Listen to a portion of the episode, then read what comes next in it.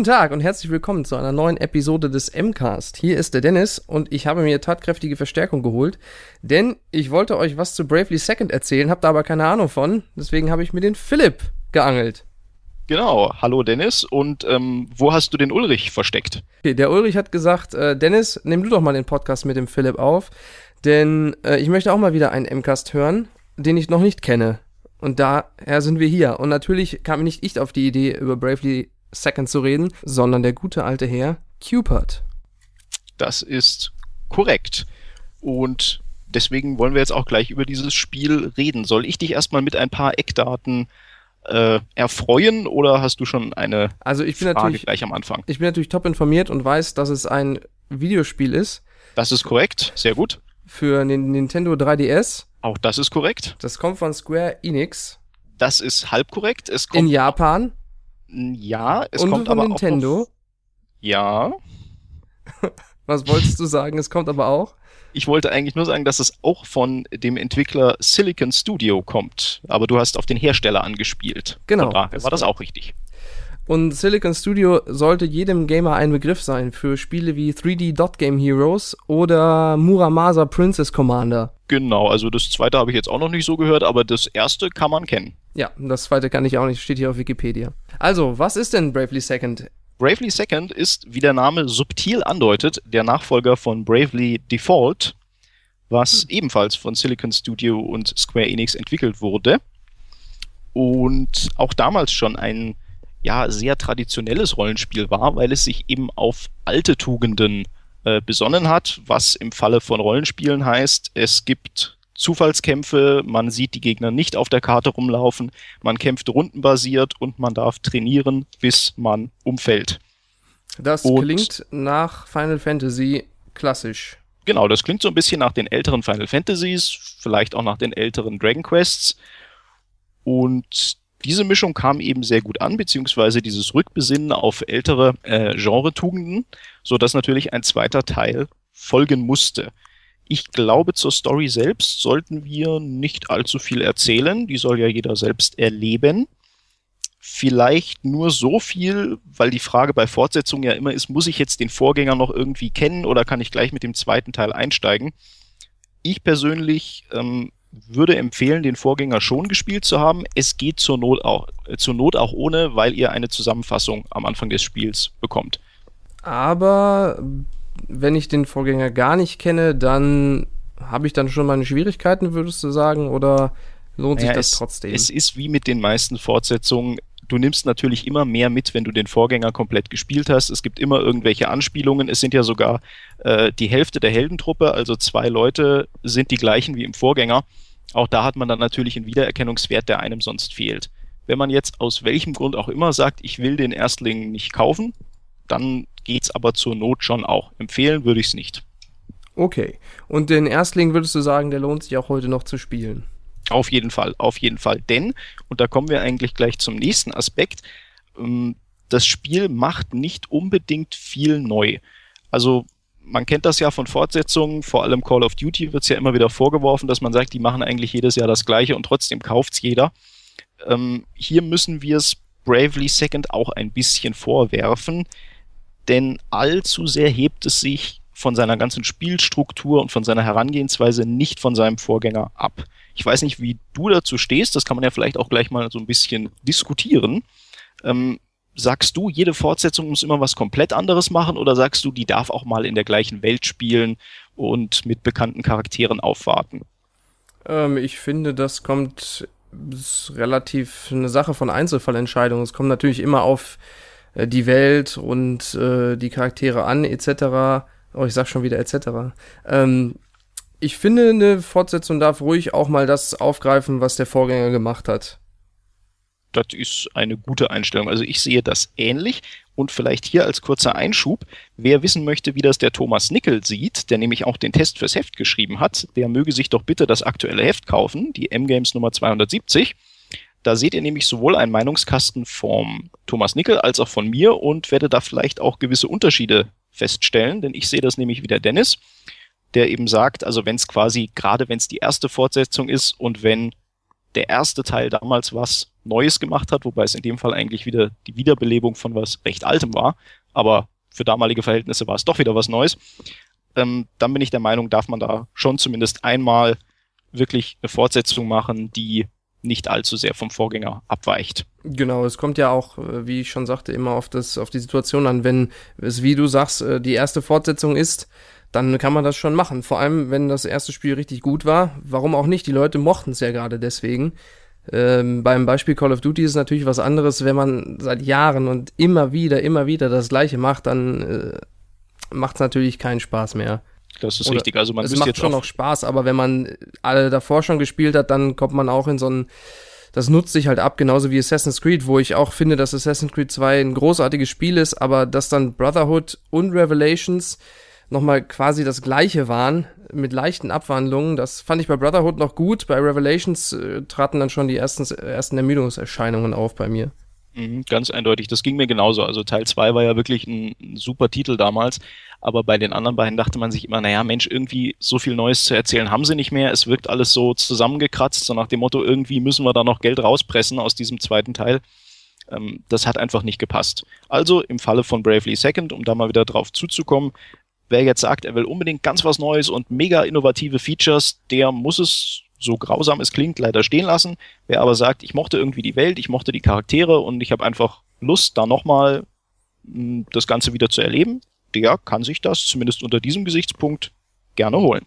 Hat sich denn da überhaupt irgendwas getan? Weil, wo wir gerade beim Beispiel waren, Assassin's Creed, da war ja meiner Meinung nach zumindest Brotherhood das bessere Assassin's Creed 2. Sie haben an einigen Stellen was geändert und verbessert. Es war im Prinzip noch genau das gleiche Spiel, also vom Grundaufbau her, nur mit ein paar Verbesserungen. Ist das bei Bravely Second ähnlich oder ist Bravely Second quasi nochmal genau das gleiche mit anderer Geschichte? Es ist, ich sag mal schon, an der Grenze von ziemlich das gleiche. Also das muss man auch als, als jemand, der das Spiel gut findet, eigentlich eingestehen. Es gibt natürlich Verbesserungen, das sind allerdings Detailverbesserungen. Also vielleicht, um hier mal das Beispiel rauszugreifen, über das man wohl auch äh, am meisten reden sollte, weil man es einfach die meiste Zeit vom Spiel macht, nämlich aufleveln, kämpfen und trainieren. Da gibt's ein paar neue Elemente. Ich kann jetzt zum Beispiel, ähm, wer sich jetzt an früher zurückerinnert, ähm, wie man planlos stundenlang über die Weltkarte gelaufen ist, bloß um Zufallskämpfe zu absolvieren, damit man Level aufsteigt, ähm, die kann man jetzt vorspulen. Das heißt, ich kann bis auf, ich glaube, vierfache Geschwindigkeit hochschalten, was den Kampfablauf einfach strafft, gerade für so, ich nenne es jetzt mal Dödelkämpfe, wo ich eh bloß irgendeinen Goblin äh, weghauen muss, ist es sehr praktisch. Und was es auch gibt, ist, ähm, ich weiß nicht, ob du das jetzt speziell kennst, weil du ja mit dem Genre nicht so vertraut bist. In Final Fantasy XII, da gab es so ein Gambit-System. Sagt dir das was oder soll ich das, das dir und den Hörern? Kannst du erklären? gerne erklären, mir sagt das nämlich nichts. Gut, Gambit war so ungefähr, ähm, ich programmiere auf sehr simple Art und Weise jedem Charakter ein paar Befehle ein. Ja, so dass ich quasi sage, du pass auf, im nächsten Kampf Charakter A greif an, Charakter B zaubert und Charakter C verteidigt sich. Ah, ja, sowas. Das äh, ist mir genau, bekannt. Sowas ist hier Spielen. auch möglich. Das äh, nennt sich in diesem Fall Befehlssätze und ich kann quasi genau das machen, was ich dir gerade erklärt habe. Und wenn ich jetzt also weiß, ich muss jetzt, keine Ahnung, noch 200 Erfahrungspunkte sammeln, dann schalte ich die Kampfgeschwindigkeit auf äh, 4 dann äh, programmiere ich diese Befehlssätze, dass ich sage, passt auf, ihr kloppt alle drauf. Und dann laufe ich quasi nur mit dem Analogstick über die Weltkarte und muss sonst gar nichts mehr tun. Das ist ja wirklich cool. Das ist cool, vor allem, weil du wirklich viel trainieren musst. Also es ging mir selten bei einem Spiel so, dass ich wirklich an dem Moment, wo ich zum ersten Mal auf die Weltkarte kam, was relativ früh ist, dass ich konsequent trainieren muss, bevor ich überhaupt in das erste Dungeon reingehe. Okay, so, also habe ich das richtig verstanden? Du musst direkt vom Start an erstmal aufleveln.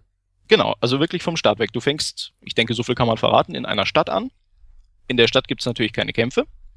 Und dann musst du in einen Wald und auf dem Weg vom Wald oder zum Wald musst du über eine Weltkarte. Und ich bin der Meinung, du musst eigentlich an dieser Stelle schon trainieren. Was ein bisschen fies ist, weil es tatsächlich nur einen einzigen Erfahrungspunkt pro Kampf gibt am Anfang. Später gibt es dann mehr. Ich hoffe, man braucht auch nur so 10 oder so für ein Level. Ich weiß es ehrlich gesagt nicht mehr. Ich würde fast sagen, es waren 30 für ein Level. Das ist ja übel.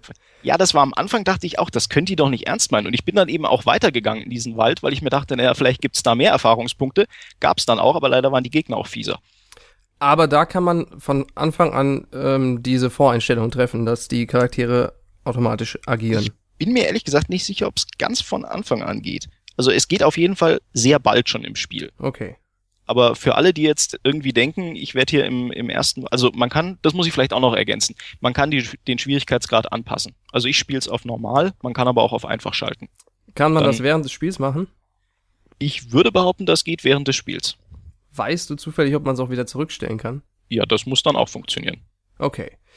Das klingt doch schon mal gut. Ähm, was es aber auch klingt, ist, als wäre der Einstieg dann recht sperrig. Ist das tatsächlich so oder kommt das jetzt nur so rüber? Das kommt vielleicht nur so rüber. Der Einstieg ist eigentlich, wie ich finde, relativ unvermittelt. Also es gibt eigentlich, es gibt diese Anfangssequenz, wo dir eben erklärt wird, was passiert ist. Und dann bist du eigentlich auch relativ zügig schon im neuen Geschehen. Also gerade wenn du jetzt den Vorgänger vielleicht nicht mehr so im Kopf hast und dann auch schon relativ bald wieder auf der Weltkarte und aber du wirst natürlich trotzdem herangeführt. Also es gibt schon immer Tutorials und sowas. Aber generell würde ich schon sagen, das Spiel fackelt nicht allzu lang rum. Aber da ist schon eine Lernkurve da. Das ist jetzt nicht so, dass ich direkt reingeschmissen werde und mich komplett auskennen muss. Nee, nee, es gibt eine Lernkurve, die aber im Vergleich zum Vorgänger gestrafter ist. Also auch hier gilt, wer zum Beispiel das Brave Default System noch nicht kennt, das ist auch so ein spezielles Ding aus dem, aus dem Kampfsystem, der wird es hier auch erklärt bekommen. Im Vorgänger bekam er es aber noch besser erklärt. Okay, aber ich finde, das kann man, da kann man sagen, das ist in Ordnung, weil es ist ja auch ein Nachfolger, auch storytechnisch, der richtet sich ja schon eher an Kenner.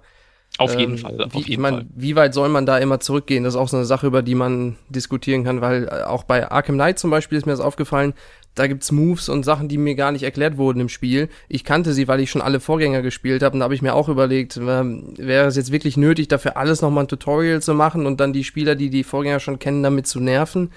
Oder kann man das einfach erwarten? Das Auf jeden halt, Fall. Und wie du ganz richtig sagst, das richtet sich natürlich, sagt ja schon der Name Second, äh, an Leute, die den ersten Teil schon gespielt haben. Und die, die es halt noch nicht gemacht haben und aus welchem Grund auch immer mit dem zweiten Teil anfangen möchten, können natürlich auch jederzeit ins Ingame-Tutorial gucken. Das ist auch sehr gut beschrieben. Also ich sag mal, Informationen kriegst du sowieso immer beieinander und das ist erlernbar. Also es ist jetzt nicht irgendwie, dass, dass jetzt manche von euch sagen müssen, das klingt jetzt so furchtbar kompliziert, das will ich gar nicht spielen. So schlimm ist es nicht. Und der Untertitel des Spiels lautet Endlayer. Ist daraus abzuleiten, dass es auch schon der letzte Teil ist?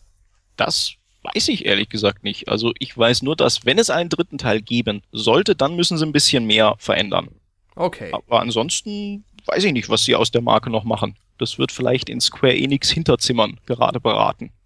Ähm, das klingt jetzt für mich so, als wäre das so ein Spiel für Freunde des klassischen japanischen Rollenspiels, die zum Beispiel Final Fantasy VII gespielt haben, mhm. ähm, aber mit ein paar äh, Hilfestellungen oder Erleichterungen. Weil mich zum Beispiel haben, erinnere ich mich noch ganz genau an Final Fantasy VII schon, am Ende vor allem die Zufallskämpfe mega genervt. Wenn man dann noch mal irgendwo zurückgelaufen ist und dann kamen so Kanonenfuttergegner, da musste man die trotzdem immer erst plätten und das ist ja jetzt zum Beispiel ausgehebelt. Genau, also es ist, ich ähm, würde sagen, es ist modernisiert. Es besinnt sich quasi auf alte Tugenden, aber setzt genau an den Punkten an, die du jetzt gerade genannt hast, wo man irgendwie gesagt hat, Mensch, das hat mich damals schon genervt, das versucht es auszubügeln. Eine Sache zur Story. Ähm, ist die Story denn wirklich gut? Lohnt es sich deswegen der Story zu spielen? Also auch den Vorgänger nachzuholen, wenn ich mir jetzt denke, ich möchte nur dieses äh, dieses Rollenspiel, diese Rollenspielerfahrung, die klassische, dann ist mir die Story vielleicht egal und ich spiele es einfach nur wegen dem, wegen der Spielmechanik und so weiter, oder lohnt es sich wirklich, das auch wegen der Geschichte zu spielen? Hm, gute Frage. Also ich würde sagen, die Story, also ich bin auch noch nicht ganz komplett durch. Ähm, ich würde sagen, die Story unterhält. Sie macht ihre Sache sehr solide und ja, wer jetzt natürlich die super spektakuläre Indie-Story erwartet, à la, weiß ich nicht, Journey zum Beispiel, wo man sich alles selbst denken muss und so, das ist es nicht. Es ist halt, wie eigentlich auch die klassischen japanischen Rollenspiele, ein Abenteuer. Was ich erlebe, was der Held zuerst erlebt, dann kommen andere Helden hinzu und dann hat man halt seine Gruppe und zieht gegen das unglaublich Böse in den Kampf. Aber auch im Vorgänger gab es ja schon eine schöne Story, die auch durchaus ein paar Wendungen hatte. Und auch hier, was man noch hervorheben kann an dieser Stelle, sind auch wieder sehr lustige Dialoge. Also die Story nimmt sich auch nicht immer zu ernst. Ähm, ist auf jeden Fall meiner Ansicht nach, wer gerade die alten Spiele mochte, die alten Final Fantasies, der kann hier zugreifen. Irgendjemand, weiß ich noch, schrieb bei unserem letzten Test zu Bravely Default, ähm, dass er das irgendwie gerade nicht fand. Also er hat die alten Final Fantasies gespielt, hat sich dann auch Bravely Default gekauft war aber enttäuscht. Ich weiß nicht mehr, wer es war und ich weiß nicht mehr warum. Falls du diesen Podcast aber hörst, dann schreib uns doch einfach mal deine Meinung in die Kommentare. Ähm, du würdest aber, aber das ist ja auch eine gute Sache. Man kann ja auch mit dem Vorgänger anfangen, weil der sich ja auch spielerisch nicht so sehr unterscheidet. Mhm. Ich hätte noch einen Punkt, der ja. wäre jetzt allerdings schon so ein bisschen weg von Story und Spielwelt, aber ich glaube, die haben wir eigentlich auch schon gut gewürdigt. Der würde Dann so im. Kurz ja. noch was dazu, wo du gerade mhm. die Dialoge angesprochen hast. Sind mhm. die eingedeutscht? Sie sind Deutsch und die Sprachausgabe, die es gibt und die sehr gut ist, ist Englisch. Oh, es gibt Sprachausgabe. Mhm. Und äh. ich würde sagen, fast immer. Also ich glaube nur in diesen Partygesprächen. Also Partygespräche, kurz zur Erklärung, wenn ich, das ist quasi ein optionaler Dialog. Den muss ich mir nicht anhören, kann ich aber machen. Und ich glaube, da ist keine Vertonung drin, aber sonst eigentlich immer. Das ist ja krass, das hätte ich jetzt nicht gedacht. Mhm. Und eben auch wirklich lustige Dialoge, die einem immer wieder einen Lacher entlocken. Ja. Und auch auf Deutsch gut übersetzt. Ja, auf jeden Fall. Okay, wie sind, wie ist denn die Grafik?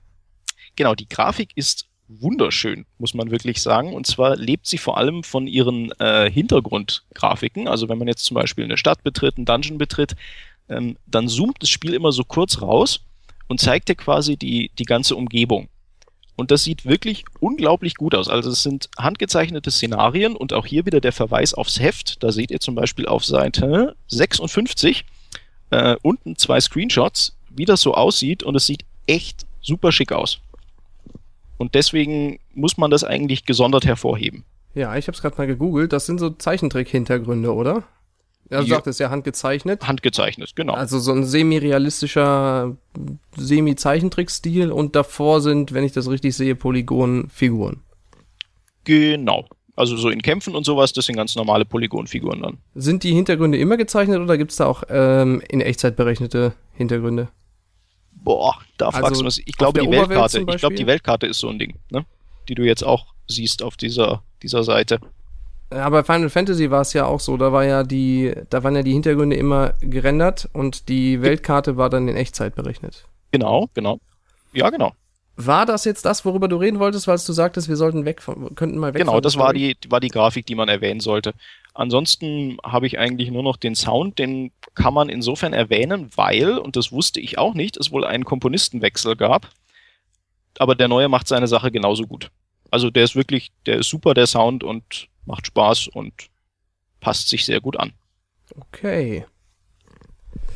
Ähm, hat das Spiel einen Mehrspielermodus? Das ist eine gute Frage. An sich hat es den nicht. Es bietet dir aber die Möglichkeit, ähm, ja, wie erkläre ich das jetzt?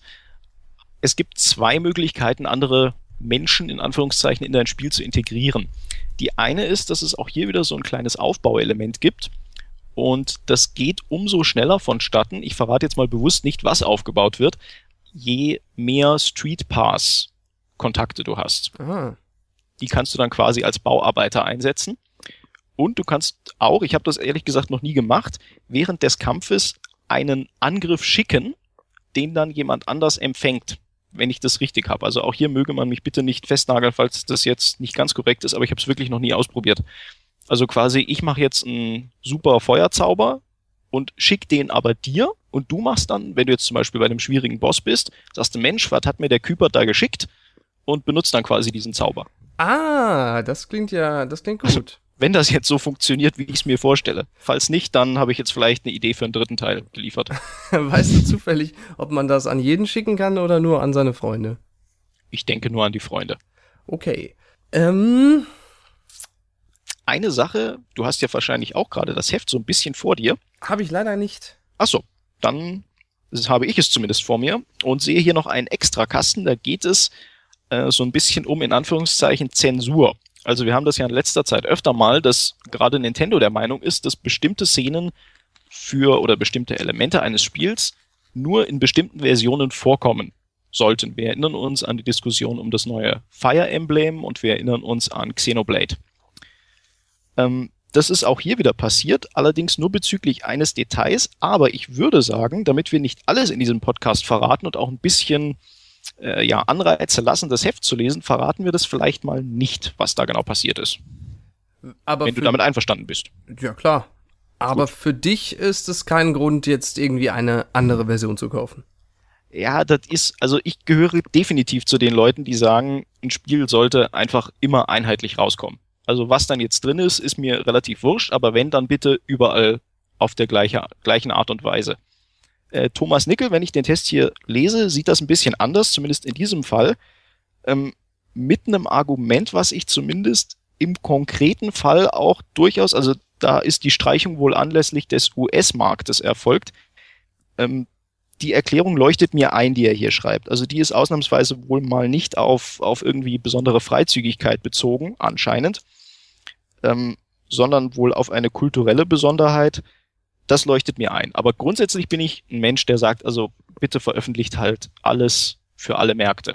Das oder? sehe ich genauso, weil da gab es halt eine bestimmte Vision, die der, der oder die Entwickler dabei hatten. Und mhm, dann finde ich auch, sollte das auch so beim Spieler ankommen. Ganz richtig. und ich meine, man darf halt, ja, Entschuldigung. Äh, ist jetzt, finde ich, völlig egal, ob es Gewalt ist oder irgendwelche verfassungsfeindlichen Symbole oder äh, Sexualität. Es gab ja einen Grund dafür, dass das drin ist. Und dann finde ich, sollte nicht im Nachhinein jemand, der da vielleicht gar nicht dran beteiligt ist, so direkt an der Entwicklung, das rausnehmen und dann an den Spieler so weitergeben, sondern ich finde, das hat schon seinen Grund.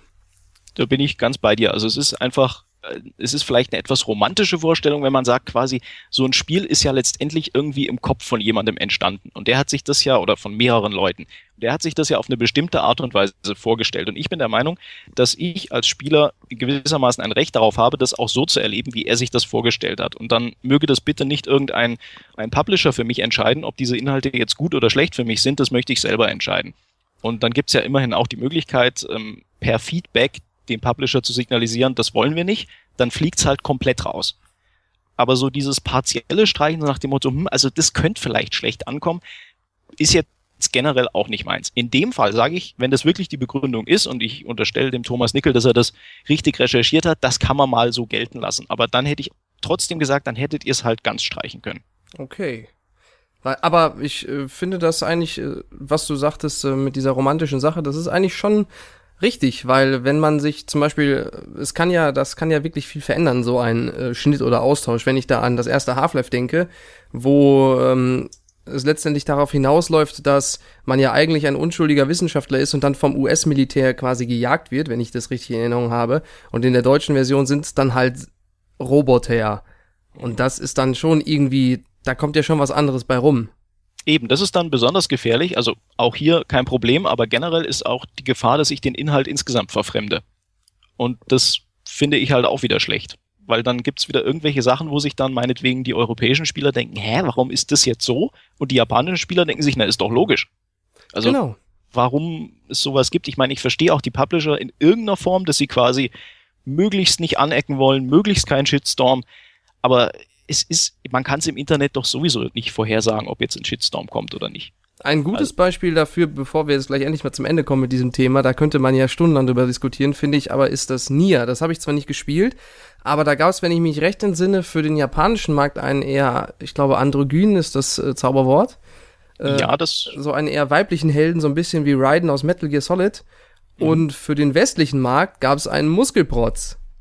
Ja, ja, genau, weil man wahrscheinlich sich auch mehr gedacht hat, Mensch, die Europäer, die sind alle so kräftig und identifizieren sich besser mit kräftigen Männern. Ich weiß nicht, was man sich dabei gedacht hat. Und für uns Japaner ist das ja eher so, weiß ich nicht, wir sind ja alle schlank. Keine Ahnung, es ist halt irgendwie doof. Als ob der Europäer nicht auch sagen kann, dann spiele ich halt mit einem dünnen Helden. Das ist dem doch scheißegal. Sollte man meinen, ja. Sollte man meinen. Wahrscheinlich ist die Realität tatsächlich ein bisschen anders, dass man. Raiden kam ja auch nicht gut an, im Gegensatz zum bärtigen Solid Snake. Ja, aber das hatte eben, finde ich jetzt wieder den Grund, dass einfach Snake so cool war. Und dann kommt dieser das total stimmt, uncoole ja. Raiden. Das liegt jetzt nicht an seiner Figur, das liegt an der Gesamtkonzeption. Aber genau, da kann man sich auch fragen, ist das bei Nier vielleicht nicht ein bisschen blöd, wenn man, man hat sich ja auch da was dabei gedacht, dass man so ein äh, eher schlanken Helden genommen hat, der ein bisschen weibliche Züge hat. Und wenn man den einfach austauscht gegen irgendeinen 0815 Muskelmann, wie gesagt, ich habe das Spiel nicht gespielt, vielleicht war der Muskelmann ja auch total du toll durchdacht und ein richtig tiefer Charakter und so, aber. Aber die Vermutung, das sagst du schon richtig, liegt nahe, dass dem nicht so war. Dass man halt gesagt hat, Mensch, wir passen uns dem jeweiligen Markt an. Es ist ja irgendwie, also muss ja nicht sein. Probiert, also liebe Publisher, die ihr natürlich alle unseren Podcast hört, ähm, versucht's doch einfach mal, die Spiele wirklich auf jedem Markt gleichermaßen rauszubringen. Dann spart ihr euch auch diese Diskussion, weil wenn ihr das rausschneidet, nur damit ihr keinen Shitstorm wollt, kriegt ihr ihn ja jetzt trotzdem, weil die sich jetzt alle darüber aufregen, dass was rausgeschnitten wurde. Also Exakt. letztendlich kommt er so und so. Wo wollten wir gerade hin? Ähm, gute Frage. Ich gucke mal auf meinen schlauen Zettel. Ja, hier steht eigentlich nur noch Preis-Leistungs-Verhältnis, aber das ist, denke ich, bei einem Rollenspiel klar. Also das Spiel, ich weiß nicht, wie lang es insgesamt sein wird. Ich glaube, Thomas Nickel hat irgendwas von 80 Stunden geschrieben. Auf jeden Fall, es ist eine Menge in dem Spiel drin und für 40, 45 Euro ist das äh, eine super Angelegenheit. Es hat, vermute ich jetzt mal, wenn du so positiv davon sprichst, eher weniger Längen. Ja, also es ist, wie gesagt, ich bin noch nicht ganz durch, deswegen manches auch unter Vorbehalt und mit Verweis auf unseren Test von Thomas Nickel, der natürlich durch ist. Ähm, es, es hat natürlich insofern eine Länge, dass ich wirklich oft trainieren muss. Aber dadurch, dass das so schön schnell geht, kann ich das auch mal, weiß ich nicht, nebenbei beim Fernsehen machen oder so. Mhm. Okay, gibt es viele, ähm, es gibt wahrscheinlich ein Itemsystem und so weiter, dass man neue Waffen bekommt und so. Ja, ja, ja, ja. Also das ist quasi ganz klassisch wie damals auch. Du darfst dich durch massenweise Menüs klicken, du darfst Fähigkeiten kombinieren, du darfst Sachen ausrüsten.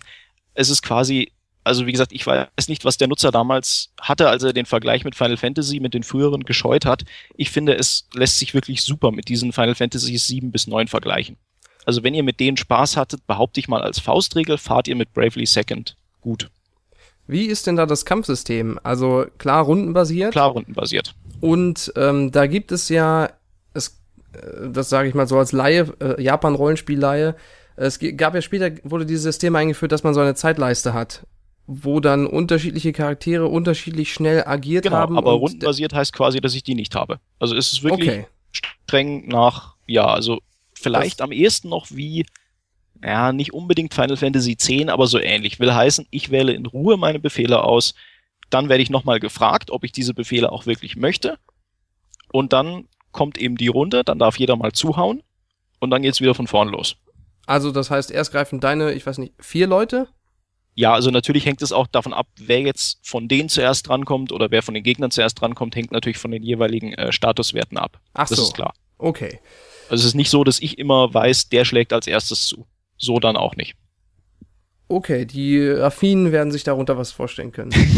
ja, ich, ich versuche es ja möglichst für, für alle zu erklären, aber andererseits glaube ich auch realistisch besehen werden schon nur die bis jetzt durchgehalten haben bei unserem Podcast, für die das Spiel möglicherweise in Frage kommt. Wie groß kann denn die Party maximal sein? Vier Leute. Vier Leute. Kann ich auch weniger mitnehmen? Nicht, dass ich wüsste. Und jetzt hör auf, mir schwierige Fragen zu stellen, die ich nicht beantworten kann, sonst komme ich unprofessionell rüber. Das können wir nicht riskieren. Sind es denn immer die gleichen vier? Okay, da gibt's also nicht, äh, das war, glaube ich, war das bei Final Fantasy so, dass man Leute zu Hause lassen konnte? Da konnte man Leute nicht mit in den Kampf nehmen, richtig? Ja, ja, klar. Final Fantasy hat schon seit jeher mehr als vier Leute. Okay. Gut. Das klingt doch nach einem durchaus guten Spiel für Freunde des japanischen Rollenspiels. Ja, auf jeden Fall. Also man, man muss ein sehr positives Fazit sehen. Wie gesagt, einziger Kritikpunkt, um das vielleicht nochmal zusammenzufassen, ist eben, es macht wenig anders als der Vorgänger. Also wenn ihr gesagt habt, also ich will was komplett Neues, dann wird's halt nichts für euch. Sonst schon. Wenn man sagt, man will mehr vom Gleichen, sollte man sich das zulegen. Auf jeden Fall. Oder wenn ihr einfach sagt, Mensch, mir hat die Welt gefallen, ich fand die Charaktere sympathisch und habe jetzt auch, ich glaube, es ist momentan noch kein anderes großes Rollenspiel gerade unterwegs, ähm, dann warum nicht? Ähm, Bosskämpfe, sind die toll? Die sind toll und auch teilweise schwer. Also da stellt sich's dann quasi heraus, ob ihr gut trainiert habt oder nicht. Kann ich denn, wenn ich merke, ich habe nicht gut trainiert, äh, sagen, ah, Boss, warte mal hier, ich komme später nochmal. Äh, nö, das läuft halt dann eher so ab, dass der Boss dich zusammenhaut und du dir dann denkst, oh, dann trainiere ich wohl besser. Ach so, dann, okay. Also du kannst nicht weglaufen. aber man Zumindest ich kann probiert, nach aber- dem Tod dann woanders hingehen. Ja, natürlich, natürlich. Gut. Du wirst auch immer das vielleicht als allerletzten Punkt wirklich, du hast, wenn du ähm, vor einen Boss kommst, gibt's immer eine Möglichkeit zu speichern. Also dann steht dann immer so ein Typ rum und sagt irgendwie, möchtest du speichern? Und dann gehen eigentlich bei jedem die Lichter an, dass er sich sagt, ah, okay, dann sollte ich vielleicht mal mich nochmal aufheilen und so weiter. Hat es denn ein Autosave-Feature? Ja, Okay. Hat es Zwischensequenzen? ja, In Echtzeit oder sind die vorgerendert? die sind in Echtzeit. Okay. Mehr schwere Fragen fallen mir nicht ein. Das ist gut. Wie oft geht denn der äh, Lead Composer zum Friseur im Jahr? Äh, fünfmal. Das ist ganz schön. Das ist relativ selten, aber die anderen sieben Male schneidet ihm sein Hund die Haare. interessant. Was man hier noch alles lernt, wenn man bis zum Ende zuhört. Ja, das siehst du mal. Also das, ja. Okay. Wenn er uns gerade zuhört, schöne Grüße.